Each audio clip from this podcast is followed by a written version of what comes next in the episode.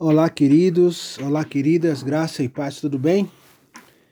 Mais um dia nesse jejum é, direcionado pelo nosso líder, apóstolo Aguinaldo, apóstola Sandra. É, como é que tá aí fazendo o seu jejum? Eu, pessoalmente, queridos, não aguento mais comer soja e, e comidas como realmente faz falta, né?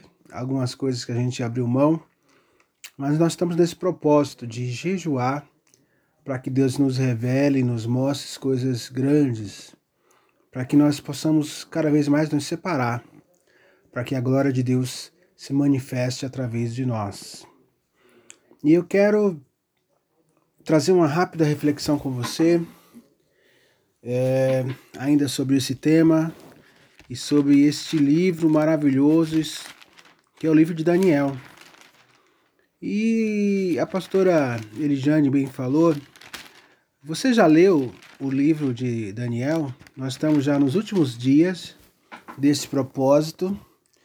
E é interessante, queridos, que você e eu é, leia o livro toda vez que houver um direcionamento através da nossa liderança sobre algum livro, é interessante que você leia o livro inteiro para você entender o contexto. E eu já li o livro de Daniel algumas vezes, reli agora, algumas vezes também. E é um livro, queridos, que você precisa de ter entendimento. Talvez nas primeiras leituras que você faça, você tenha um pouco de dificuldade de entender algumas coisas. O livro é do profeta Daniel. É um livro, todo ele, ou a grande parte dele, de profecias, né? Daniel tinha um canal é, direto com o céu e Deus assim revelava a eles o que ia acontecer, interpretação de sonhos. E é um livro que você pode ler se você tiver um tempinho a mais é, em um dia, né? São 12 capítulos. É, se você não conseguir ler em um dia, é bom que você leia no máximo dois dias para você ter uma melhor compreensão. Eu recomendo a você que não tem Bíblia com comentários para que você possa entender melhor este livro. Eu queria fazer assim, uma rápida passada por ele. É, no capítulo 1, né, tem aí o, o, o chamado de Daniel, né? Nós sabemos que Daniel, com mais ou menos 16 anos, ele foi levado cativo. E aí você sabe do, que ele se absteve de comer as iguarias do rei. No capítulo 2, Daniel interpreta interpreta o sonho de Nabucodonosor, um texto também muito conhecido. No livro 3, é, Daniel e os companheiros na fornalha de fogo, né? Na verdade, os companheiros, aí o Daniel não aparece no capítulo 3, é só os seus amigos que são jogados na fornalha de fogo. No capítulo 4 fala sobre a loucura de Nabucodonosor.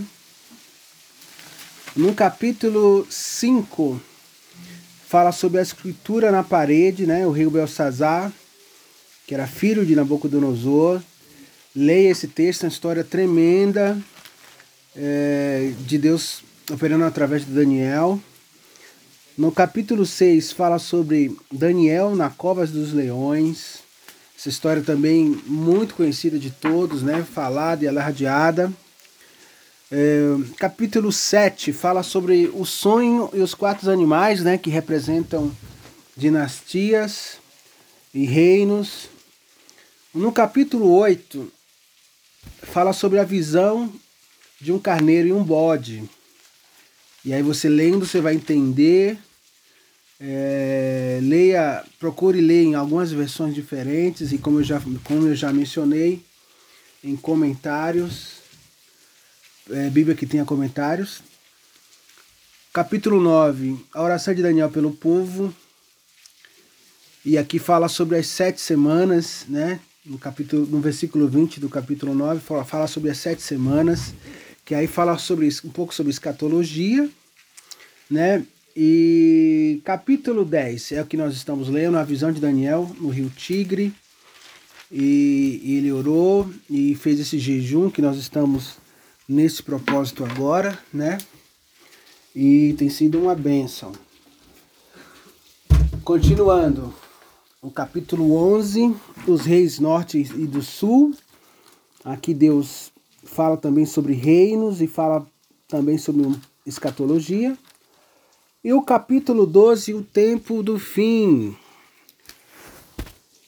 E aí, por que eu estou.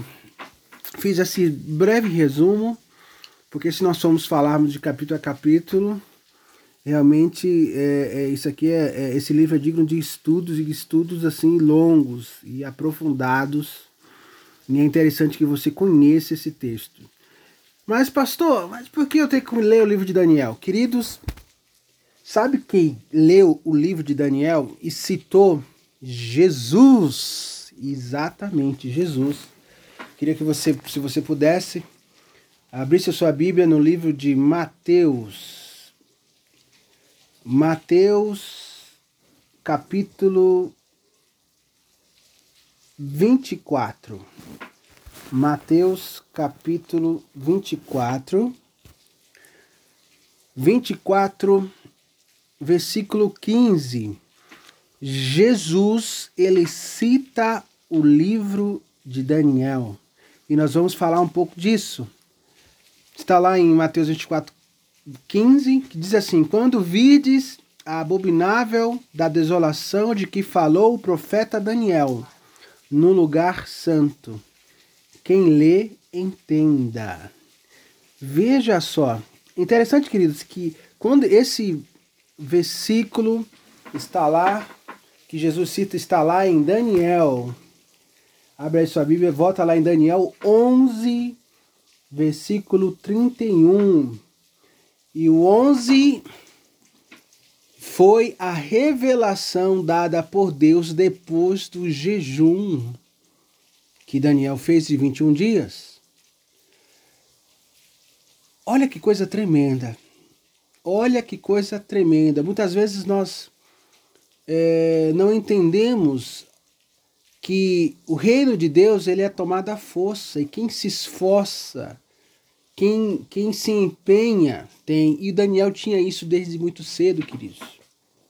No capítulo 1, como eu já disse, e é por isso que você tem que ler os detalhes, você tem que ler algumas vezes, e, e eu digo, volto a dizer, a leitura de Daniel é um livro denso, é um livro de, difícil, porque aí é Deus falando com o homem e falando coisas do que estava por vir, coisas que ele viveu, e Deus entrega a revelação do final dos tempos.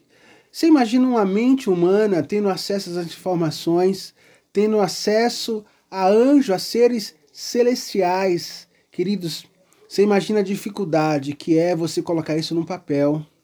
Você imagina a dificuldade que é, é, é desde a época de Daniel vir a, a escrita até hoje, com várias traduções, é, é, com o tempo a, a, a língua que era falada na época vai mudando, alguns conceitos, e, e, e, e, por exemplo, nosso, o nosso português, né?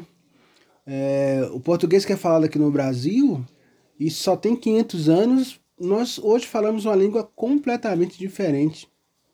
Completamente diferente, é, assim, na sua essência, né? O português é uma língua, tanto que alguns defendem que nós falamos hoje brasileiro e não português.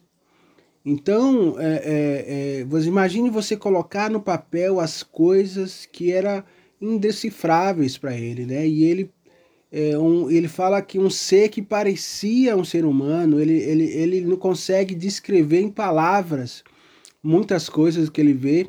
Há exemplo também, como bem falou a, a pastora Odete, é, de João.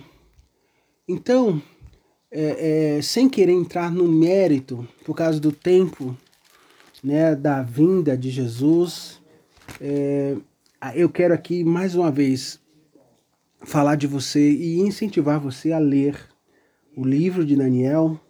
Eu quero incentivar você a ler a Bíblia para você entender e fazer conexões que a Bíblia desde Gênesis, ela é linkada até Apocalipse. A Bíblia o tempo inteiro fala de Jesus, né? E é, fala do, do, do que está por vir. E Jesus, que é o nosso maior exemplo, ele conhecia o livro de Daniel e ele fala sobre e cita o livro de Daniel. E qual foi o contexto? Quando os discípulos perguntaram quando ele viria, quando seria, como seria o final dos tempos. E se você ler o livro é, de, de, de Mateus, esse capítulo 24 inteiro, você vai entender que Jesus ele, ele, ele começa a, a, a declarar, né? ele começa a abrir para nós quando vai ser a sua volta. E queridos, por que jejuar? Por que orar? Por que ler a Bíblia? Por que meditar na palavra? É para que quando Jesus voltar, nós estejamos com Ele.